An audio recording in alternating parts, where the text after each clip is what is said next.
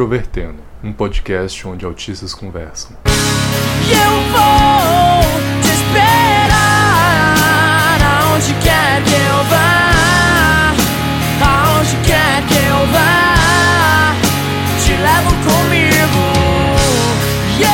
Um olá para você que escuta o podcast Introvertendo, este meio que traz neurodiversos para entreter neurotípicos e neurodiversos. E com vocês, mais um novo tema dessa sequência, dessa jornada imensa que a gente faz aqui, falando sobre autismo e temas relacionados à sociedade. Hoje nós vamos falar sobre cravos e espinhas, choradeira e muito melodrama, ou seja, adolescência.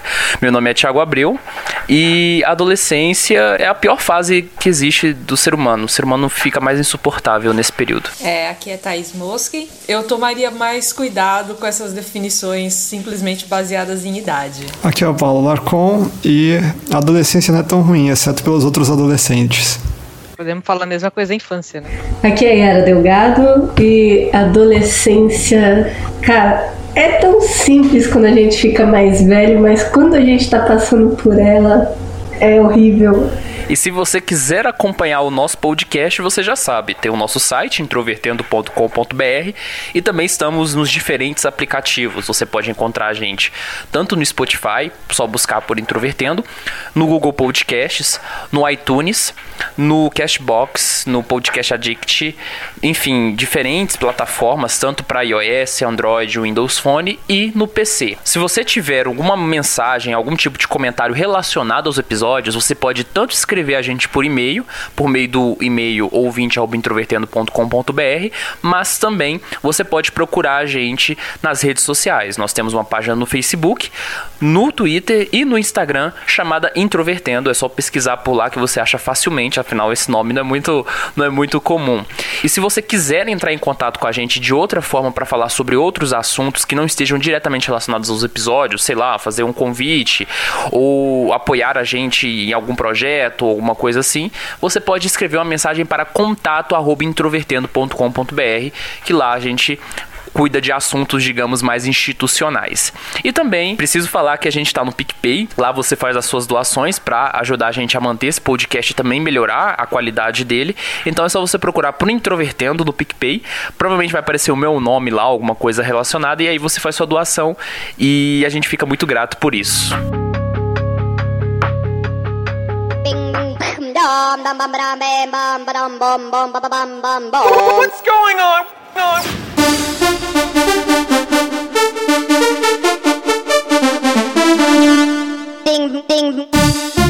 Pra gente falar sobre adolescência, eu acho que é primeiro é bom a gente situar quando é que começa e quando que termina a adolescência, né? Porque hoje você tem várias definições. Você tem a definição de infância, que é até um, um certo período.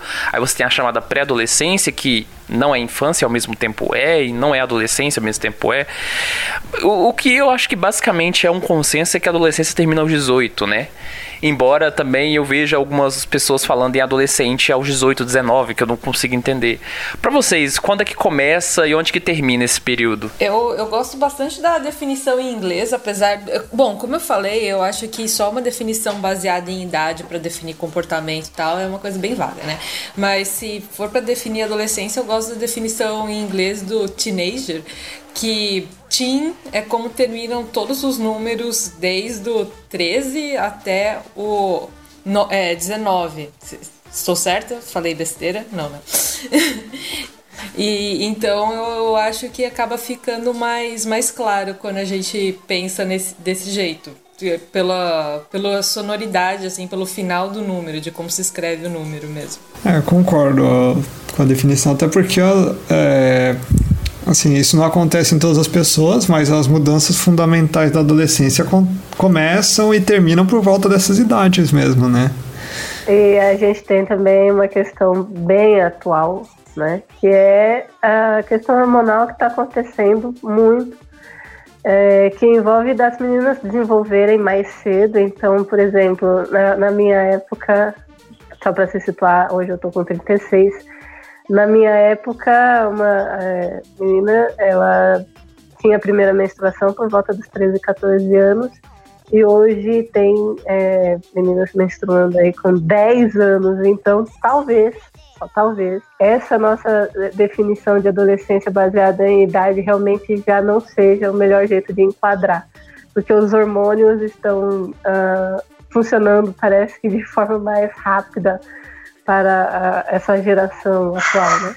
Eu acho também curioso porque é o seguinte, ao mesmo tempo que você tem essa questão hormonal, que muitas vezes é derivada da alimentação, né, uma alimentação com muito hormônio, existe também uma, uma, certa, uma certa noção social e carregada por alguns grupos de que como o ser humano está cada vez mais longevo em termos de idade, o fim da adolescência social seria teoricamente aos 24 anos, eu já cheguei a ler isso.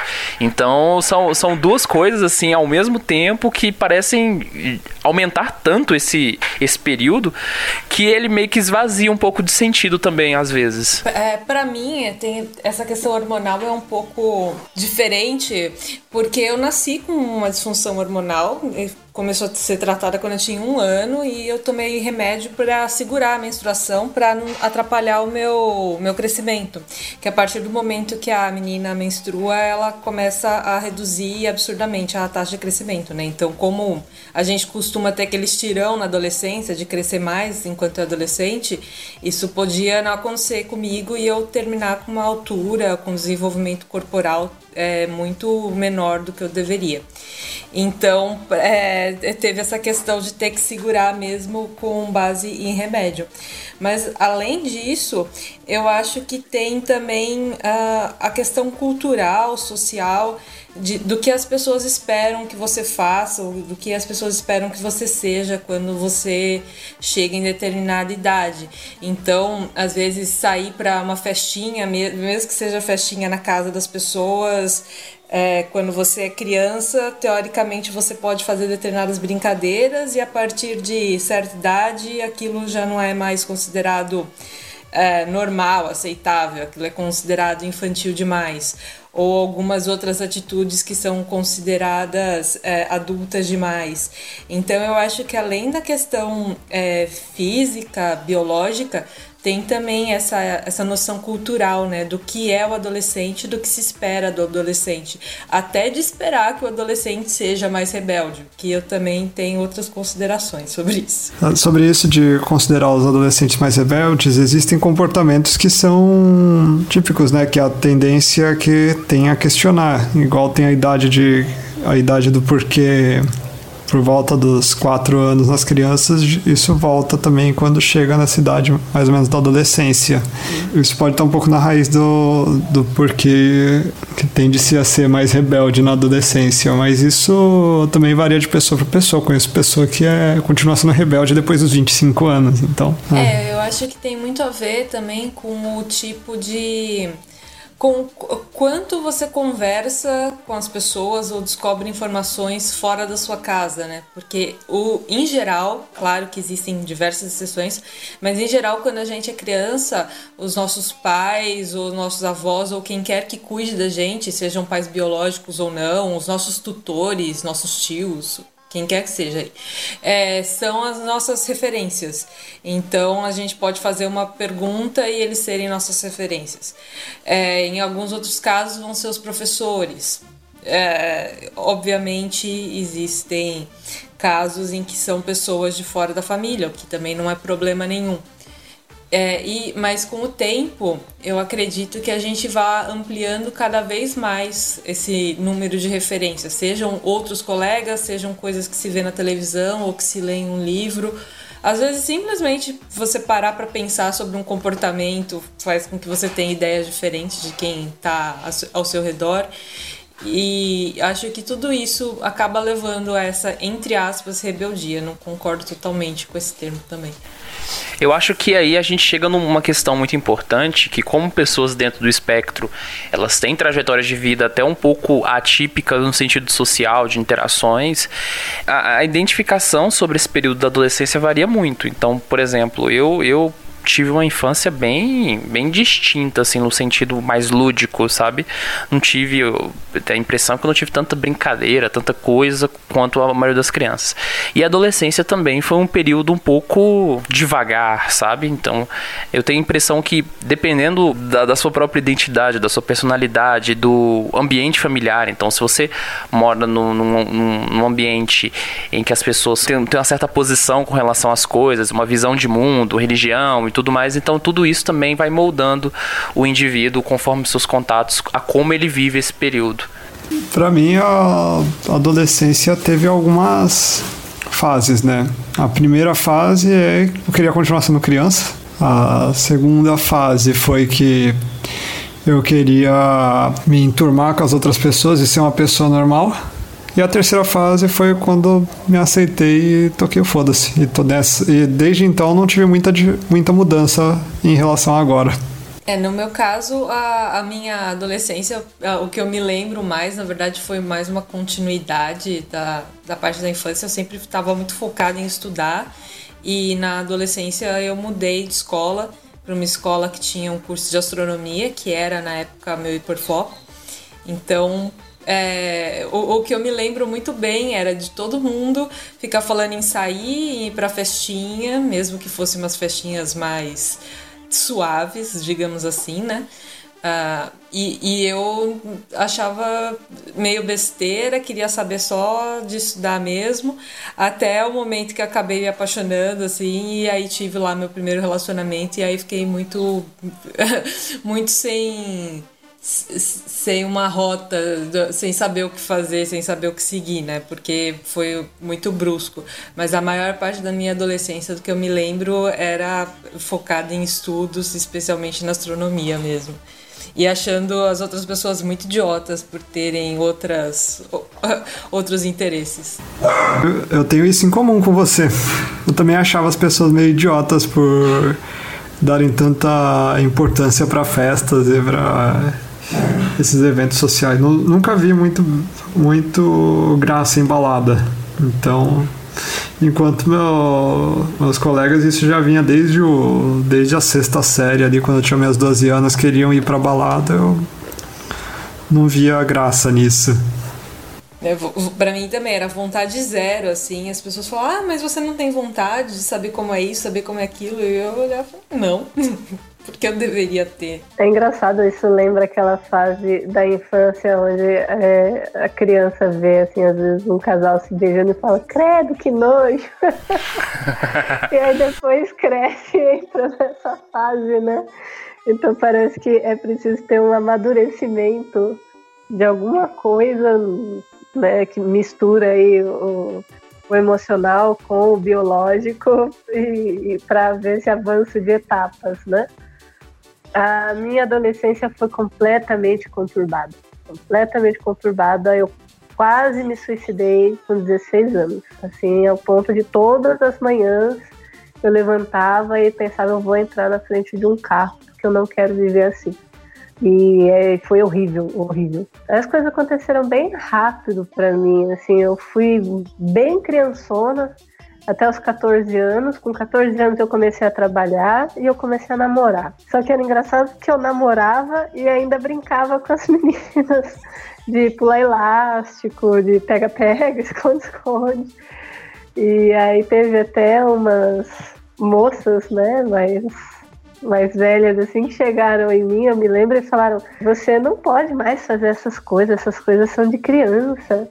Eu lembro que eu saí de lá dando risada e pensando, nossa, mas que pessoas idiotas por, por imaginar isso. Se eu gosto de brincar, vou brincar, ué.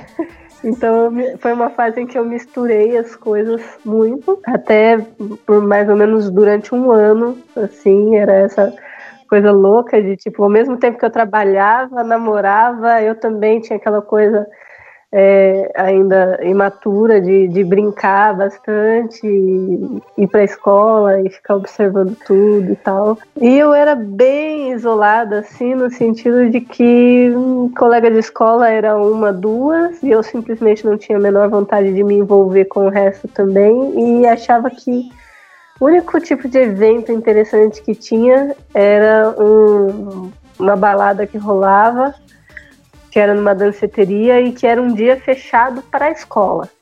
Aí aquele dia eu achava legal e simplesmente era como se no outro dia não tivesse acontecido nada. Assim, e aí eu me lembro que eu fiquei com uma depressão muito forte, muito forte, porque eu odiava a minha casa e tinha muita briga na minha casa. E foi mais ou menos um ano sofrendo assim com esse negócio de depressão. Foi a primeira vez que eu desenvolvi depressão foi na adolescência. Eu tenho um pouco de dificuldade de pessoalizar coisas assim publicamente por meio do podcast, então vocês me desculpem se alguma coisa ficar meio superficial, mas a adolescência eu acho que o período que eu mais lembro assim, a impressão é que o acúmulo de responsabilidades ele foi até um pouco rápido em, em certos aspectos, então eu lembro que com 14 eu já estava trabalhando, fazia uns freelas, é, consertando computadores, eu lembro que eu peguei um, um anúncio de formatação de PCs e imprimi 20 reais em cópia Xerox na instituição que eu trabalhava e isso, a cópia lá era uns 7 centavos, sabe? 7, 5 centavos. E aí eu fiz muitas folhas, eu distribuí isso dentro de dois bairros. Um deles é um bairro de mais de 7 mil pessoas e aí começaram a aparecer alguns serviços e tudo mais e a instituição que eu estudava ficava muito era, tinha uma carga muito pesada, então minha adolescência foi muito focada em manter o equilíbrio no ensino médio e, e foi basicamente assim durante grande parte do tempo. Então, essa parte mais lúdica de diversão e tudo mais acabou sendo digamos assim, adiada para a vida adulta. Então foi só com 18 para frente que que eu comecei a ficar, digamos assim, um pouco mais livre. Mas meu, meu, minha adolescência foi bem, bem chata e bem monótona no geral. Então, nem tenho muito o que falar sobre ela, só mais as referências culturais. Essa parte que vocês falaram de diversão, é, na minha adolescência foi quando eu já tinha um computador razoável, com uma internet que, pelo menos para a época, era considerada razoável também. Então eu comecei a baixar muito anime, eu assistia bastante anime mesmo.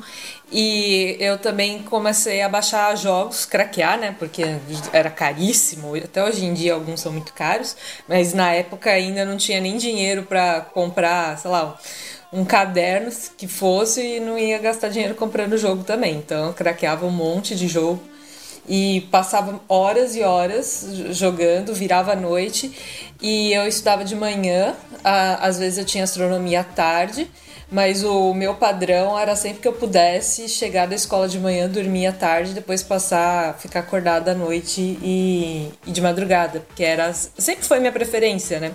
E na minha casa basicamente funcionava assim, enquanto eu tirasse notas boas, eu estava fazendo a minha, cumprindo a minha função, por assim dizer. Então eu tinha essa liberdade de fazer esse tipo de coisa. Mas é, agora, outra coisa que eu tava me lembrando também Uh, eu sempre tive um pouco disso, mas na adolescência acho que foi bem mais claro um lado bem mais arrogante, sabe? De detestar todas as outras pessoas, não todas, mas a grande maioria, achar todo mundo muito idiota, muito burro, tá bom, eu ainda acho isso, mas hoje em dia eu falo isso de forma diferente. E esse, essa arrogância total, ela me levou também para um outro lado de querer me desenvolver em várias coisas, ter algumas referências de pessoas que eu considerava muito inteligentes, muito mais inteligentes do que eu, e com certeza elas tinham o mesmo ponto de vista com relação a outras pessoas, né? É, e, e, esse tipo de, de referência, assim, eu acho que é interessante. Hoje em dia eu acabei mudando um pouco de ponto de vista, é, eu já não considero notas, por exemplo, notas escolares, uma coisa tão relevante, mas na época para mim isso era muito importante. E além disso, outra coisa que eu me lembro bastante é que foi a época em que eu aumentei muito a minha agressividade como forma de proteção, né? Como forma de defesa contra bullying, esse tipo de coisa. Que na escola em que eu estudei quando eu era criança, era um ambiente mais tranquilo. Mas né, nessa escola já, quer dizer, essa escola nova também era um ambiente tranquilo, porque as duas foram particulares. Eu era bolsista e, por incrível que pareça, não tinha nenhum preconceito com relação a bolsistas. Eu até quando entrei achei que teria, mas tinha muito bullying com quem era mais nerd, com quem gostava de ficar estudando, com quem não era muito sociável. E aí que eu comecei a desenvolver esse lado de defesa agressiva, digamos assim, que funcionou muito bem na minha minha adolescência inteira.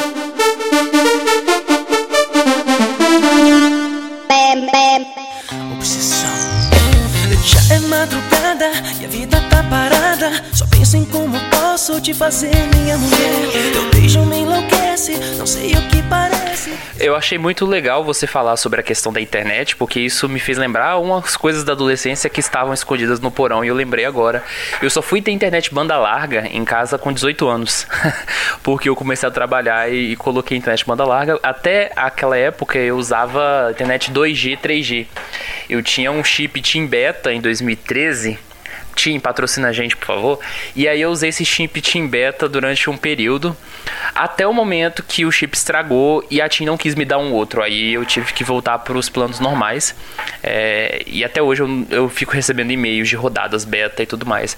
E aí nessa época eu, eu acho que a internet tem um impacto muito grande aí para quem tá na faixa dos 20 e poucos anos, né, atualmente, com relação à adolescência, porque é o período que se você não tem é, uma vida muito social né, na vida real, você pode desenvolver muitos contatos pela internet. E nessa época, então, por exemplo, da adolescência, eu virei wikipedista. Então, muito do meu tempo ocioso, que eu não saía, não fazia nada, eu ficava na Wikipédia. E depois isso também acabou se, se, se migrando para as comunidades virtuais. Então, na época do Orkut mesmo, eu amava participar de comunidades, conversava com o pessoal, tretava também com todo mundo. No Facebook também tinha os grupos e e aí também com isso vinha os podcasts que eu acompanhava e, e as comunidades de podcasts. Então, é, essa era a vida social que eu tinha durante o processo da adolescência. É, o Thiago, você ainda estava bem com, com 2G. A maior parte da minha adolescência foi na internet de escada.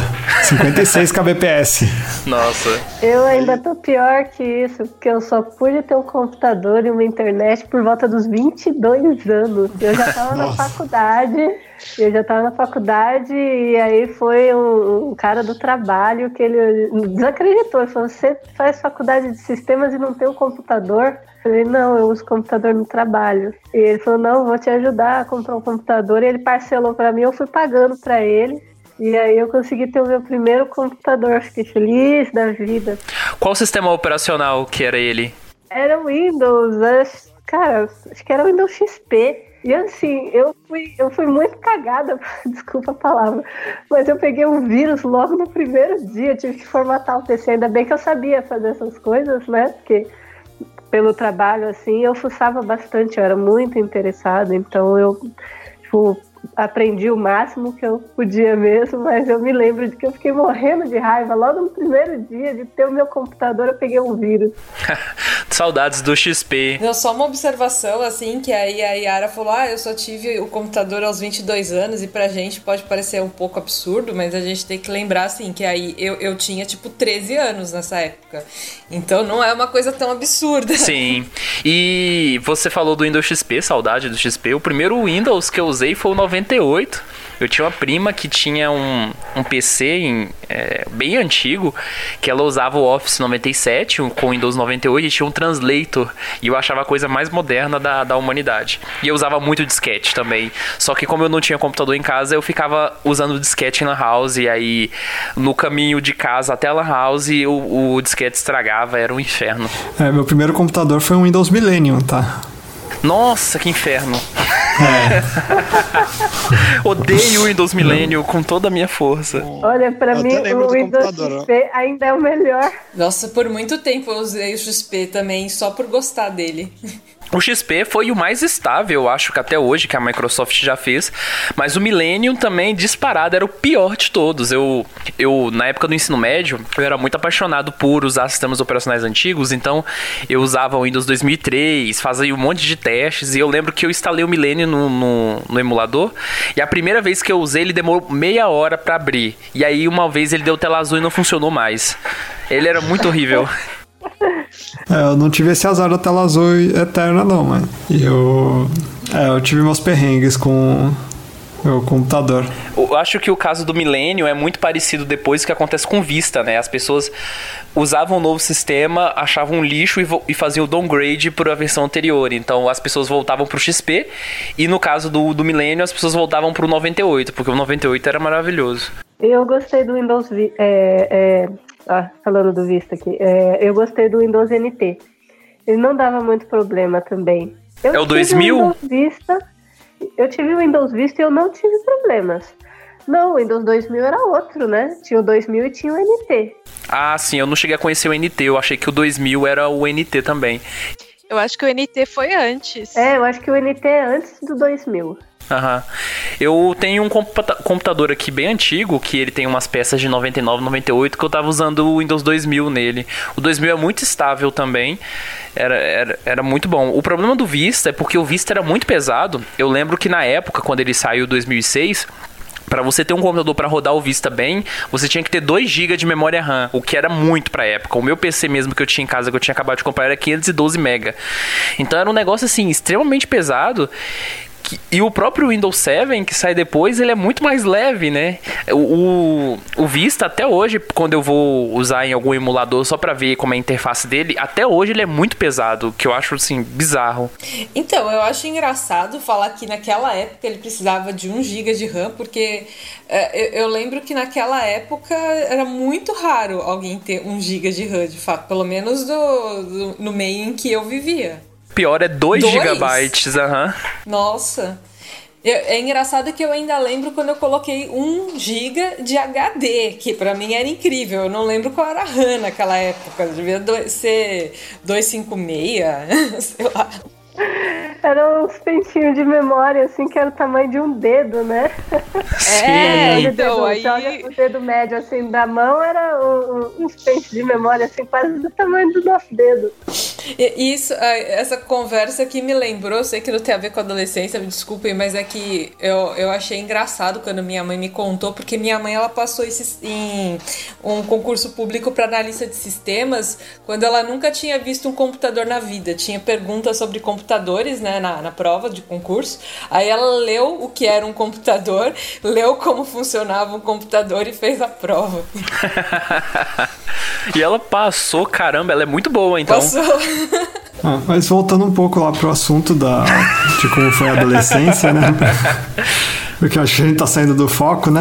Existe adolescência sem computador. não sei como eu sobrevivi, foi por isso. É, eu, eu não sei como teria sido minha adolescência sem um computador, porque como o Thiago falou, essa questão de, de comunidades virtuais, pra mim sempre foi muito mais fácil me relacionar com comunidades virtuais, seja na época de fóruns. Orkut eu não usei muito, eu usei bastante aqueles fóruns mesmo de internet que eu gostava bastante. É, não costumava ter muita treta nos que eu frequentava, mas às vezes eu resolvia ficar enchendo o saco de alguém, assim, mais na brincadeira. E aí, como que era? Era Floder, né? Que o pessoal chamava. Só que eu nunca era mais Floder do, do fórum, mas era sempre na brincadeira. Nunca fui expulsa de, de lugar nenhum. É, e depois eu participando de jogos online, especialmente quando eu comecei a conseguir falar um pouco melhor, escrever um pouco melhor em inglês, então eu acabei me juntando a comunidades nesse sentido também, as comunidades de jogos específicos. Sempre foram essas as comunidades é, com quem eu é, convivi, por assim dizer, nunca foram comunidades físicas. É, eu peguei o início e o auge do Orkut, a minha adolescência. Nossa, grandes tempos. Eu peguei também. Você lembra, ô Paulo, você lembra quando teve aquela mudança de visual do Orkut que todo mundo odiou aquilo? Sim, eu era um dos que odiaram também. Nossa, eu lembro muito. Só, só podia entrar por convite, né, no Orkut. Você Sim. precisava ser convidado. Isso era engraçado também. E o Agora- novo layout também era um convite também. Você esperava um tempo até você receber o convite. E eu lembro que a primeira vez que eu usei o Orkut na internet da Lan House, demorou 30 minutos para a página de login entrar definitivamente no perfil. E o meu login era muito engraçado. Eu não sei se eu contei isso já em algum outro episódio, mas o meu login era djtesoura@hotmail.com, porque vem de uma história de uma festa de aniversário em que eu atrapalhava a diversão das pessoas pulando as músicas que elas mais gostavam. e, e era um negócio assim tão infantil meu meu Orkut que a foto de perfil era eu do lado de um aparelho de som, porque eu amava coisas relacionadas a áudio até hoje, né? É, teve um episódio, mas eu acho que a gente não, não tava participando ainda. Deve ter sido um episódio sobre festas que você contou essa história do DJ Tesoura aí. Ah, é E verdade. Outra coisa que você comentou foi da Wikipedia, que eu lembro que logo no início, assim, que foi criada a Wikipedia, eu me cadastrei. Na época, é, você podia editar com mais facilidade. Hoje eu sei que tem que ter algumas permissões e tal, pelo menos algumas páginas. Mas naquela época não tinha isso. E eu lembro que eu escrevi, ou pelo menos fiz parte de vários artigos de astronomia. A gente ficava fazendo tabela de, de objetos para colocar na Wikipedia. Passei muito tempo na Wikipedia, mas eu nem sei se eu ainda tenho meu login daquela época, porque sei lá, foi quando eu tinha uns 15 anos, então faz uns 12 anos ou Se mais. você é, tinha uma conta registrada, provavelmente ela existe até hoje, porque tem muitas contas antigas que estão, digamos, abandonadas, que as pessoas editavam antigamente e que estão lá, mas elas não são apagadas, elas só só estão lá esperando porque a pessoa retorne. E é engraçado você falar sobre astronomia, porque muitos artigos dessa área de astronomia foi exatamente a primeira área que começou a desenvolver artigos na Wikipédia, pelo menos em português. Nota do editor. Depois desse episódio, a Thaís foi atrás do login dela na Wikipédia e ela achou. Ela não editava desde 2009, voltou a editar em 2019 e agora nós temos mais uma integrante do Introvertido que é wikipedista. Se você também for um usuário ou uma usuária antiga da Wikipédia, procure o seu login de novo e colabore na maior enciclopédia virtual do mundo. Ah, Eu não colaborei com a Wikipédia, mas eu lá pro pra s- parte final da minha adolescência eu comecei a, a frequentar e ajudar na deciclopédia. Olha só. Nossa, Cê- E olha que eu preciso de muito senso de humor pra poder conseguir escrever artigos lá, né? Eu ajudava com, alguma, com piadas otaku e zoando também o, o rock. Apesar que eu, que eu gosto muito de rock até hoje, mas fazia algumas piadas lá também.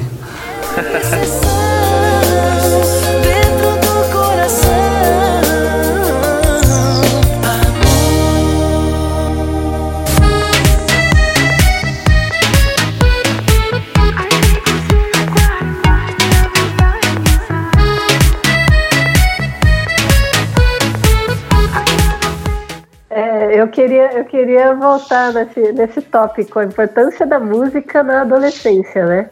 Acho que nunca teve uma fase onde eu consumi tanta música quanto a adolescência, assim. Sim. E, e engraçado que eu conseguia ouvir música alta. A minha avó saía de casa, eu falava, tô sozinha, nossa, eu aumentava o volume assim, estrondosamente. Eu não consigo entender hoje como eu conseguia ouvir música alta daquele jeito.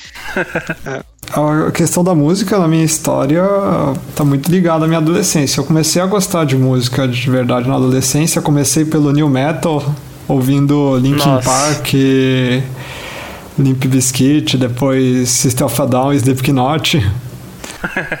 engraçado que na minha adolescência eu praticamente não ouvi músicas diferentes. Eu baixava só música de anime mesmo, mas eu, eu não tinha vontade de ficar pesquisando coisas, né? E, e eu demorei muito pra ter um MP3, que na época era caro. É engraçado que nenhum de vocês falou de emo aqui, né? 2006, 2007, isso não é a minha adolescência ainda, mas ninguém aqui, assim, naquela época um monte de gente era emo, hoje em dia muitos escondem, inclusive. Mas tem uma música que me faz lembrar muito, e não é da adolescência, mas como eu sou mais novo aqui, provavelmente deve ter feito parte de algumas adolescências de vocês, é a música do Cassino. O Cassinão. Aquilo ali foi, foi icônico em 2005, então também é, foi uma música muito marcante. Engraçado que eu, eu tinha colegas que é, eram chamados de emo, às vezes por, pelo tipo de cabelo que eles usavam, coisas assim. Mas eu nem sabia direito o que, que era isso. Aí falar, ah, é um estilo de música, e tinha gente que falava que era um estilo de vida. E eu achava, como meu contato social era muito baixo, assim, eu só tinha contato com o pessoal da escola e não gostava da maior parte das pessoas lá.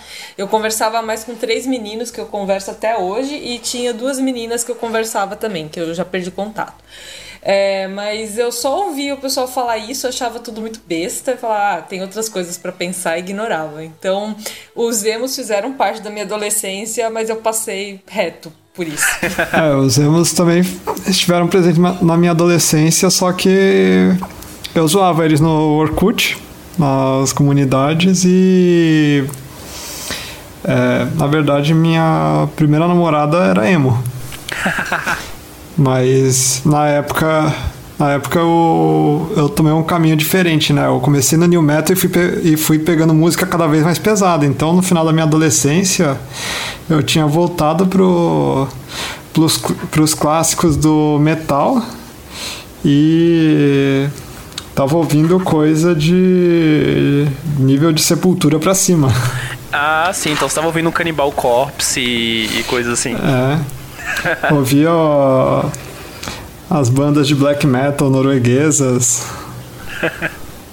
E aliás, assim, né, eu cresci no na cidade de Ubatuba, né, litoral de São Paulo, uma cidade que é composta base, em grande parte por surfistas e, e maconheiros, muitas vezes com interseções aí. Nunca, nunca fui muito bem aceito, né? Então, na primeira fase da minha adolescência, sofria muito bullying. Aí, eu, quando eu tinha lá para 13 anos, comecei a, né, comecei a me interessar por música e comecei a ouvir new metal até que eu cheguei no, no Slipknot, que é aquilo meio que mudou minha vida e me levou pro lado mais metal da força. E aí Nessa época eu mudei meu estilo de me vestir, começando a usar preto, comprei coturno, essas coisas. e foi nessa época mais ou menos que pararam de, de me de me zoar, né? Passei a sofrer menos bullying. Não sei se funcionou bem a minha ideia de tentar ser mais intimidador, mas A, minha adolescência foi marcada por Pink Floyd, basicamente. Era a banda que eu mais ouvia e isso porque tinha um monte de pessoal da minha turma que gostava. Minha, minha turma de ensino médio era muito atípica, então eu vinha de uma escola mais elitizada, o pessoal era muito sem religião, sabe? O pessoal gostava muito de rock, tinha um cara que era extremamente fã do Led Zeppelin, de bandas clássicas e, e tudo mais. E aí eu comecei a desenvolver até um certo interesse por Pink Floyd, mas infelizmente essa droga chamada progressivo ficou muito tempo na minha vida até a adolescência e depois quando eu cheguei à idade adulta eu fui partir para outras coisas. Uma coisa que eu notei também da, da minha adolescência, como eu comecei a trabalhar aos 14, eu passei a estudar à noite. E pra mim isso foi a glória, porque eu detestava minha sala de aula. É, adorava a escola, mas detestava os colegas da sala. Quando eu fui para o período noturno, foi como se eu ganhasse assim, uma nova oportunidade. Ah, vou começar tudo de novo, tal. E cheguei conversando, tal. E era super difícil para mim, na verdade. Mas ninguém sabia disso, eu disfarcei bem e tá ok, funcionou. E logo depois que eu consegui assim me apresentar e não ficar parecendo alguém estranha, consegui fazer assim mais amizades porque estudando à noite eu conheci pessoas muito mais velhas. E aí foi drástica a mudança, porque eu simplesmente não sentia nenhuma vontade de me envolver com pessoas da minha idade. Acho que por isso que eu era tão assim, é, de ficar mais isolada. E, mas com pessoas mais velhas eu conseguia desenvolver as conversas e tal, e eu gostava e me sentia bem. Foi só aí que eu comecei a me entrosar. Daí pra frente foi, foi mais progresso, assim. E também essa questão da adolescência, né, do namoro, é uma fase que é muito legal, né? Porque você começa a namorar, você dá o primeiro beijo, tipo, nossa, isso aí é que é beijar, que legal e tal. E eu, cara, vocês vão dar risada, mas eu lembro que eu treinei na mão pra aprender a beijar. Falei, vou beijar a primeira vez, eu tenho que saber beijar, não pode babar. E eu lembro que eu treinei na mão. e aí rolou o primeiro beijo e tal, e foi legal, o primeiro namoradinho. Aí você descobre umas coisas novas, né? Um pouco mais assim, ousadas. E sente o primeiro arrepio, é uma coisa muito louca, assim. Que, tipo, é, é uma descoberta e é uma coisa que eu acho que é muito legal da adolescência, assim. é, eu não tenho boas lembranças dessa parte. Talvez uma palavra que resume muito bem a adolescência se chama intensidade, né? É tudo muito intenso, tudo que seja positivo, tudo que seja negativo. Então, talvez o sentido da nostalgia ele anda muito intrincado com a questão da, da, da intensidade. Tudo é muito louco, assim, tudo é muito novo, tudo, né? É, eu, eu já não tive essa sensação de tudo muito novo, exceto realmente meu primeiro beijo foi na adolescência. Mas para muitas pessoas que eu conheço não foi, então se você está ouvindo isso e está chateado porque fala, pô, mas eu passei a adolescência. Ó, conheço muita gente que, que não teve isso. É, o, o, meu, na verdade, foi bem inesperado. Até hoje eu lembro que ele tinha gosto de ovo, mas achei bom de qualquer forma. É, e eu não tinha, eu não tinha nenhuma curiosidade. O quê? Que horror! Mas é, é, é, o que eu me lembro, assim, sabe? É, é, até hoje eu relaciono com gosto de ovo. E como eu falei, não, não achei ruim. Não é pior do que aquele que eu contei, acho que no episódio de sofrência, né? Então é, eu não posso julgar. é, cada um com o seu, né? É. Mas eu não tinha uma curiosidade tão grande assim, tanto que o pessoal me perguntava, às vezes, ah, e você não tem curiosidade como é saber beijar e tal? Eu, não, não tenho.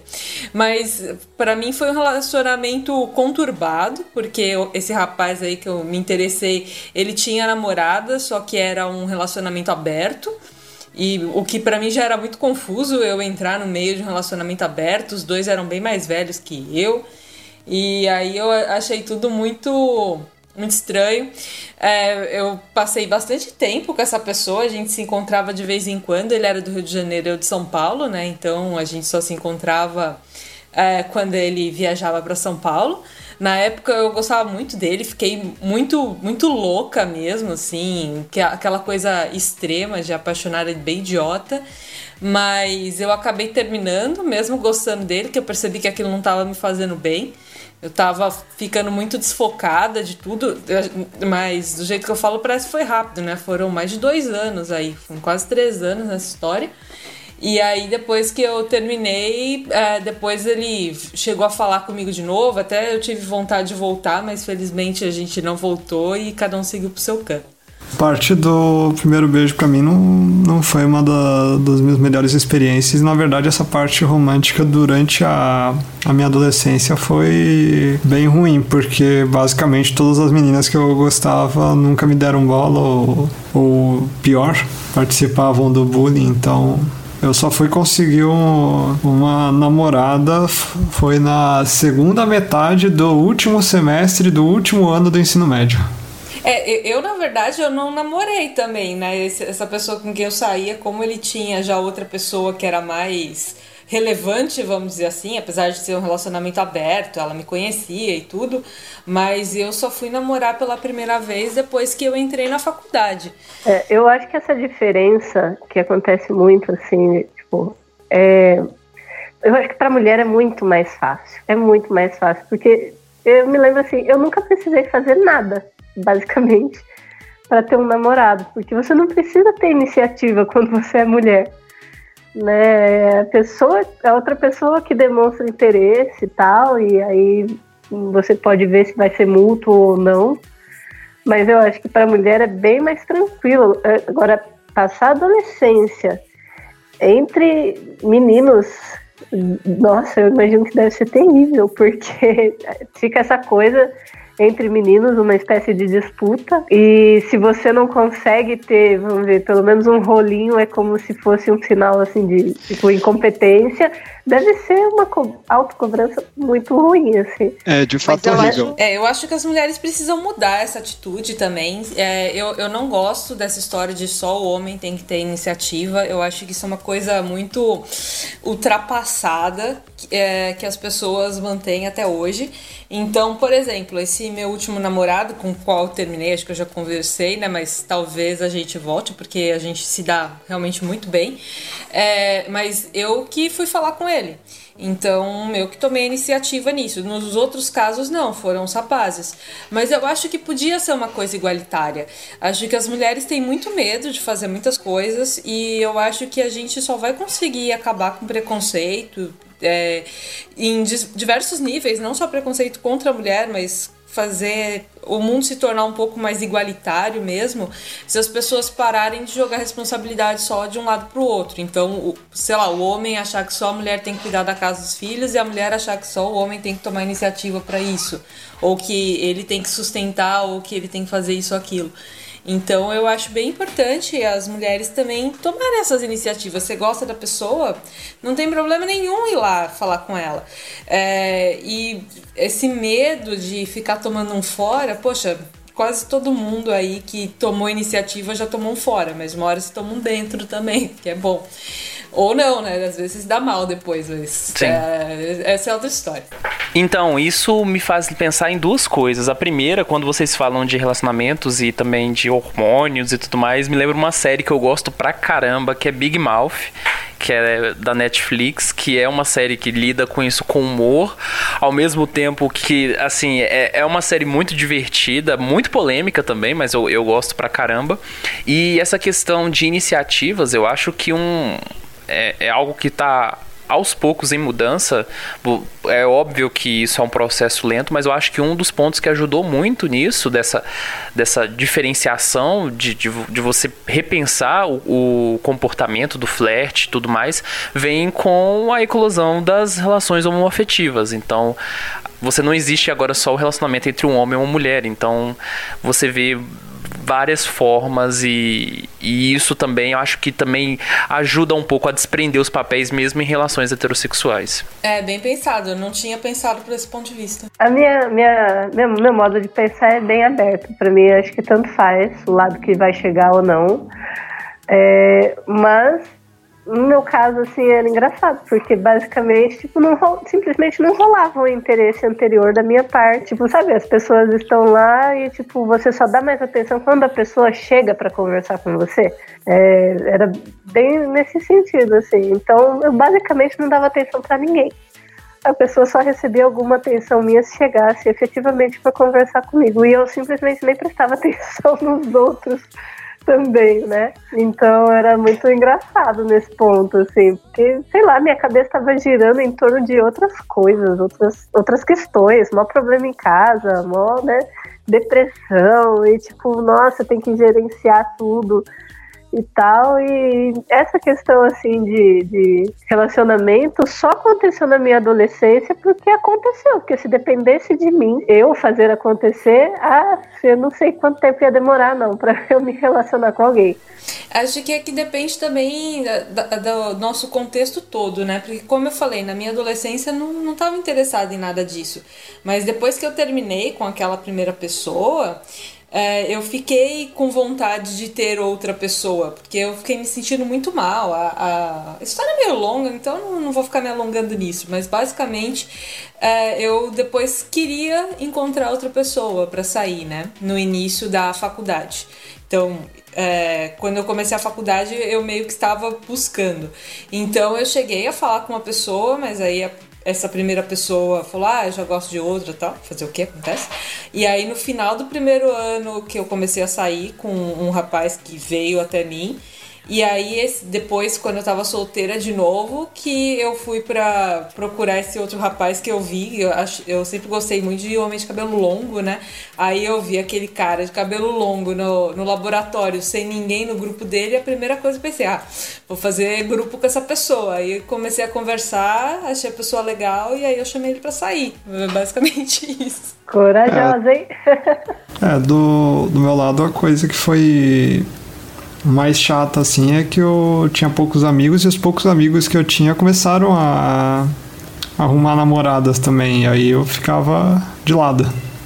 No meu caso, como é, todas essas questões assim mais específicas só vieram um pouco mais tarde com a vida adulta, então eu não, não tenho o que dizer.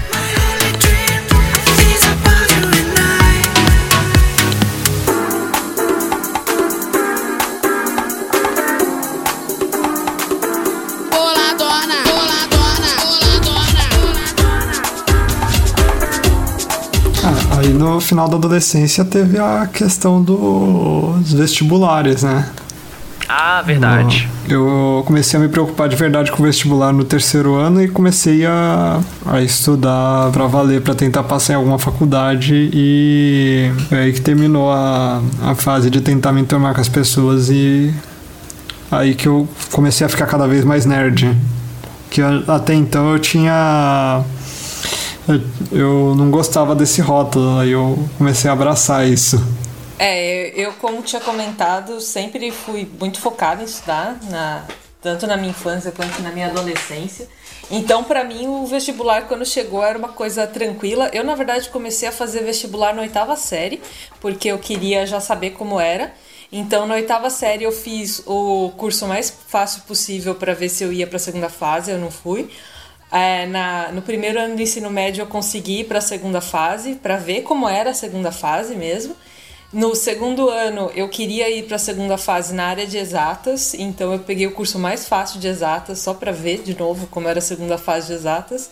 E aí no terceiro ano eu passei porque, bom, quando você passa 10 anos estudando vestibular é bem diferente de quando você faz um ano no, no terceiro ano do ensino médio ou um ano de cursinho, né? Então para mim era uma prova, só mais uma prova no, no meio da minha vida.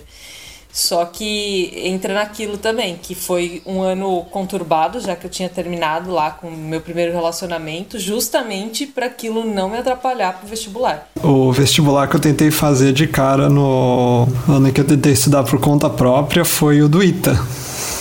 Ah, é, ITA é foda, meu. É, mas eu tentei outros também. Até que no ano seguinte consegui entrar até na faculdade por bolsa de estudos. Eu cheguei a fazer algumas aulas de curso pro ITA, que a minha escola dava essas aulas para quem era bom aluno, assim, eles deixavam, porque a minha escola tinha um cursinho também, né? Então eles deixavam a gente frequentar as aulas do cursinho se a gente quisesse, até porque é muito bom para a propaganda deles a gente sair direto pro, no vestibular, né, e entrar direto na faculdade e eles noticiarem isso por aí. Então, é, eu cheguei a ver algumas aulas do ITA, eu achava interessante, achava bem difícil e no final eu só prestei poli mesmo. Eu não, não tentei o ITA, mas provavelmente não teria passado de qualquer forma. Para mim essa transição foi muito tranquila porque quando eu terminei o colegial eu não me interessei em fazer faculdade, eu me interessei em fazer técnico. Então você fazer o vestibulinho, né, de um curso técnico é totalmente diferente, assim, a pressão é muito menor, é muito mais tranquilo. E eu só fui prestar faculdade depois do técnico, mas aí eu já estava mais velha, e aí você tá mais adulto, já trabalhava fazia tempo, então a cabeça é bem mais, assim, tranquila, não, não, não tem aquela pressão, eu acho, né, de, de quando você tá no final da adolescência e se cobra muito, e ó, qual vai ser a sua vocação? E existe toda essa dúvida. Eu não passei por esse processo. E acho que foi bom não ter passado, porque iria ter me dado talvez uma crise de ansiedade enorme. É, o meu caso foi um pouco parecido com o da Yara, sobretudo pelo fato de eu ter estudado em IF. E em IF você escolhe um, um curso antes. Então eu entrei no IF com 14, escolhi a área de TI, não dei certo na área de TI e acabei escolhendo depois o jornalismo, que era algo que eu já tinha um certo interesse desde a infância. E no meu caso foi o seguinte: o, o ano do, do, do final do ensino médio foi exatamente o último ano que teve vestibular na UFG, que foi 2013. E aí eu nem cheguei a fazer o vestibular da, da UFG, porque eu tava muito cansado na época do ensino médio, e eu falei, vou ficar um ano parado, vou fazer outras coisas e vou fazer um cursinho e focar. E aí eu só fiz o Enem depois e entrei direto. Então o vestibular foi um negócio que, que meio que passou batido assim na minha vida depois. E, e sei lá, isso acabou ficando postergado um pouco para a idade adulta, né? Porque quando eu fiz o Enem, que eu entrei na, na, universidade, eu já tinha 18, quase 19. Eu entrei logo seguido do ensino médio, só que eu fui fazer mecatrônica porque eu queria trabalhar com robôs, eu gostava de robôs. Apesar que eu também tinha vontade de fazer a engenharia aeronáutica, mas eu sabia que não que só tinha o item não e não ia conseguir passar lá, então pensei, ah, talvez conseguisse algum trabalho nessa área, mas só depois de depois de formado no curso mesmo eu peguei gosto pelas matérias de computação e só depois que eu pivotei para TI. Mas isso depois de formado já. Ah, uma coisa que aconteceu na minha adolescência também foi que no meio dessa história aí de astronomia, é, eu fui para a Índia, né, na, na Olimpíada de Astronomia, e aí tudo pago pela escola, uma maravilha nesse aspecto. E aí, na época, o meu inglês ainda era uma desgraça, então eu fiquei muito chateada no sentido de não conseguir aproveitar tão bem, não conseguir falar o, o idioma para entender melhor o que o que como as outras pessoas, outros países pensavam, né? Eu acho que é o tipo de experiência que é bem interessante. É, eu sei que não está relacionado diretamente à adolescência, só aconteceu na minha, no caso, mas eu acho que a gente procurar falar com pessoas de outros países para entender contextos diferentes é sempre muito válido. Toda vez quando você fala de outro país, sempre tem é, muitas especulações, às vezes até algumas coisas bem preconceituosas. É verdade que a água da Índia ela é insalubre a, a ponto que você, ao viajar para lá, você tem que levar a sua água? Olha, a gente não levou nossa água não, mas lá na Índia o, o pessoal, os indianos que nos receberam falavam muito especificamente para a gente não tomar água de nenhum lugar. Eles davam garrafinhas pra gente de água fechadas e falavam, ó, oh, você pode pegar quantas garrafinhas aqui você quiser, pode levar, mas não tome água por aí. Então eu, eu, me lembro bastante dessa instrução. É, eu lembro até que eu trouxe para o Brasil, acho que até hoje eu tenho guardado lá na casa da minha mãe garrafinha da água da Índia, né? Oh. É, tinha isso. E uma coisa que eu acho interessante, na época eu fiquei muito irritada, assim, com a viagem em si, até porque as outras Olimpíadas dos outros anos tinham sido na Rússia, outros países que eu achava mais interessantes. É, mas uma coisa da Índia que me marcou e eu só reparei muitos anos depois é que o pessoal cuidava muito da gente, assim, eles se preocupavam muito que, que a gente ficasse bem e que a gente tivesse o que a gente queria. Às vezes. Então, uma coisa que aconteceu uma vez é que eu gostava muito de tomar leite gelado com sucrilhos de manhã. E lá o leite, ele era fervido na hora, ele não era pasteurizado que nem o nosso, né? Então não dava para eles terem o leite gelado, geralmente. Eles, eles pegavam o leite, ferviam e serviam pra gente. E aí eu falei, fiquei um tempão explicando pro moço que eu queria leite gelado e ele não tava entendendo. Aí ele falou: Ah, beleza, agora entendi. E sumiu e não voltava nunca. E falou que ia trazer o tal do leite gelado. Ele tinha colocado leite no freezer para trazer para mim ele, eles chegam a esse ponto, pelo menos lá onde eu estava, o pessoal chegou a esse ponto, né, de, de ter todo esse trabalho que mas ele não me avisou, né? Porque eu tava atrasada, inclusive, então não dava para ficar esperando. Mas eu hoje em dia acho muito muito legal olhar para trás e ver como eles se preocupavam em fazer as coisas pra gente, apesar de eu ter achado a comida horrível. Nossa, sério, eu, eu emagreci muito, muito lá. Eu não lembro quanto tempo a gente ficou, mas não foi tanto assim. É, e eu praticamente não comia nada, fui comendo cada vez menos. Teve alguns dias que eu me alimentava tipo de chocolate que eu tinha trazido do Brasil. É, e de manhã eu comia torrada com manteiga só e passava o resto do dia sem comer, né?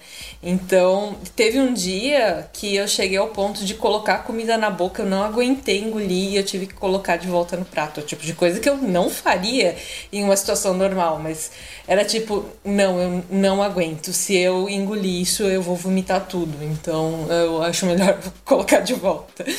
Então, foi bem difícil nesse aspecto. Ok, então agora eu não tenho vontade de conhecer a Índia. Obrigado. é, leva uma, uns marmitex aí.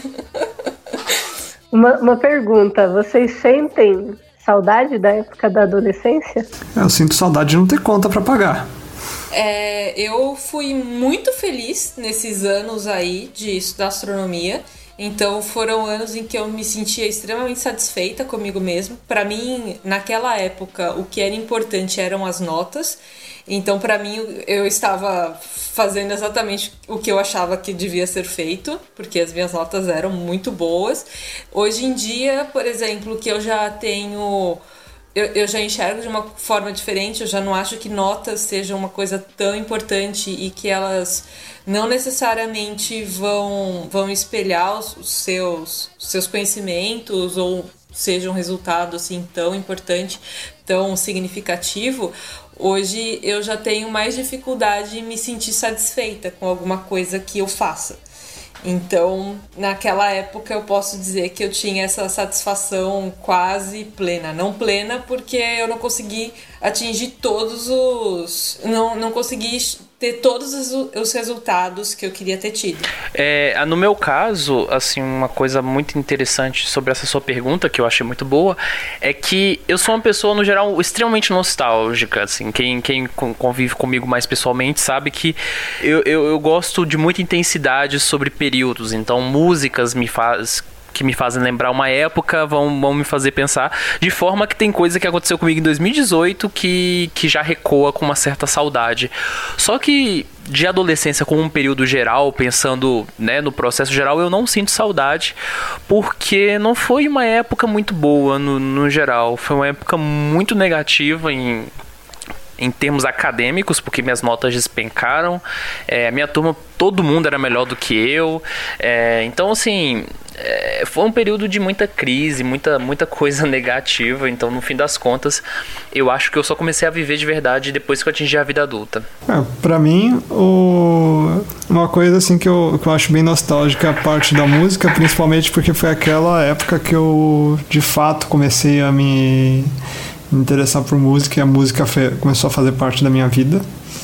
E depois, também o, o, agora que eu também sou bem nostálgico, é, a, é os tempos da internet na, na adolescência e depois no início da faculdade também, que foi um mundo completamente novo e que pelo menos eu me adaptei muito bem à faculdade. Na verdade, é, era um lugar que se antes na, no ensino médio é,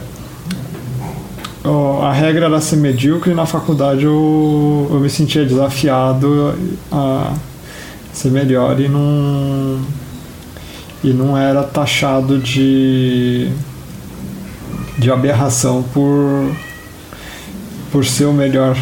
É engraçado que para mim foi o oposto, né? Na, na escola eu ia muito bem e na faculdade eu fui muito mal. Então foram outros extremos aí pelos quais eu passei. Nossa, é engraçado que é, no ensino superior eu tive um sucesso acadêmico muito grande. E isso também diz um pouco por causa da escolha de áreas, né? Porque no início eu tinha uma empolgação muito grande com TI, mas eu comecei a me dar muito mal em programação e principalmente matérias relacionadas a, as exatas, que era algo que eu não tinha dificuldade na época do ensino fundamental, mas do ensino médio para frente foi um desastre.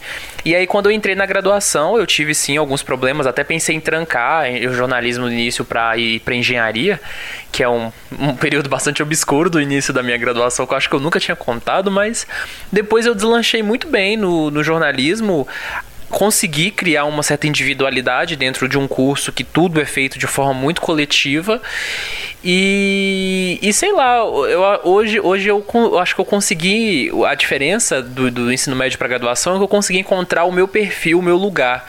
Então, quando eu encontrei a área de pesquisa, que é um negócio que eu dou muito certo, que é uma atividade bastante analítica e bem particular, aí as coisas começaram a andar um pouco mais. Talvez se eu tivesse tido um pouco, se eu tivesse sido uma pessoa um pouco mais madura durante o ensino médio, por isso que eu não olho essa época com tanta saudade, talvez eu teria tido um desempenho muito melhor e um aproveitamento social também, porque a minha turma era muito diversa e tinha pessoas sensacionais. É, eu já acredito que se eu tivesse feito escolha do meu curso com base na, na minha vontade mesmo, né, que naquela época teria sido ir para astronomia, tinham criado o curso de astronomia da USP no ano anterior, se não me engano, acho que foi em 2008. Não, não tenho, se não foi no ano anterior, foi no, no outro. Mas era um curso recente e era eu tinha muita vontade de ir para lá mas sempre eu, eu acabei sendo um pouco guiada assim pela ideia da minha mãe de ah, mas e aí, no que, que você vai trabalhar, né? Como que é o mercado de trabalho nisso e tudo. É, e, e claro que isso é relevante, eu acho que isso tem que ser levado em consideração, mas especialmente pra gente que é ASP, que tem lá os nossos hiperfocos e que tem uma dificuldade imensa de estudar uma coisa que não é do nosso interesse, é, foi uma escolha ruim eu ter ter seguido no final esse conselho. No final foi engraçado que hoje eu olho para trás e penso assim que muitas escolhas que eu fiz foram me baseando no seguinte: ah, todo mundo fala que os adolescentes são rebeldes e não seguem os conselhos dos seus pais.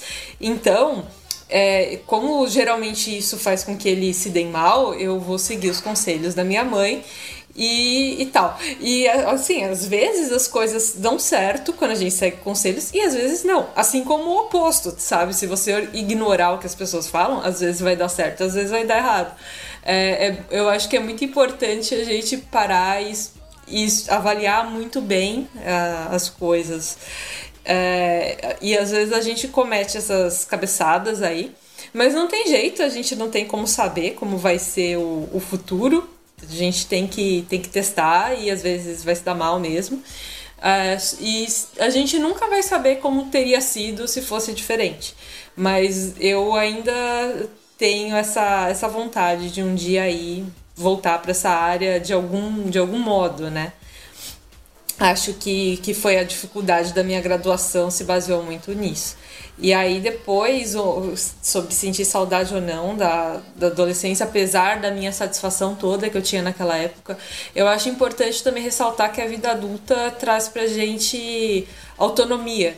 E para mim, pelo menos, eu até enxergo isso como ASP, autonomia é uma coisa muito importante. Eu poder, tipo, ter minha casa sozinha e cuidar das minhas coisas é, é, é muito bom. Ô, Thaís, até uma, uma sugestão para você que se você quiser um dia voltar para a área de astronomia, você pode começar pela pela física, né? Então, é, era, era o mais comum, né? Porque antigamente, pelo menos na USP, não tinha o curso de astronomia. O pessoal fazia física e aí é, fazia, eu não sei se é extensão que chamava, ou especi, acho que era especialização em, em astronomia.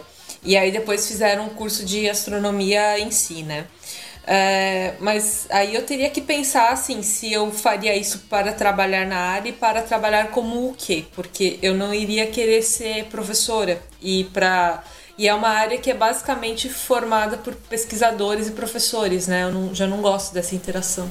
E também, de certa forma, quando você chega a esse estágio da vida em que você está, você tem que fazer escolhas do ponto de vista financeiro, né? Porque para você fazer um curso como esse, você precisa de tempo e precisa de.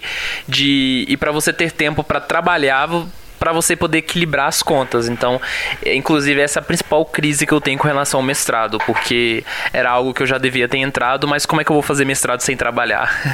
É, você pode fazer por bolsa. Eu fiz mestrado trabalhando, tá? E assim, é difícil, mas não me arrependo. É, a, a minha antiga chefe, né, quando eu, quando eu era estagiária de engenharia, ela fazia mestrado também e trabalhava. É, realmente é difícil, é bem puxado, mas dá, né? Dependendo de como é a sua vida, do, de como. do que mais você faz. Porque tem isso, às vezes a pessoa só trabalha e faz mestrado. Só, entre aspas, né? Claro que não é um só. Mas se você tem várias outras atividades, às vezes não formais também fica pesado. Então Sim. a gente sempre tem que fazer as coisas assim, pensando, planejando pra, pra não dar certo. Acho que isso é normal, né? Nós somos pessoas que em geral se planejam muito as coisas.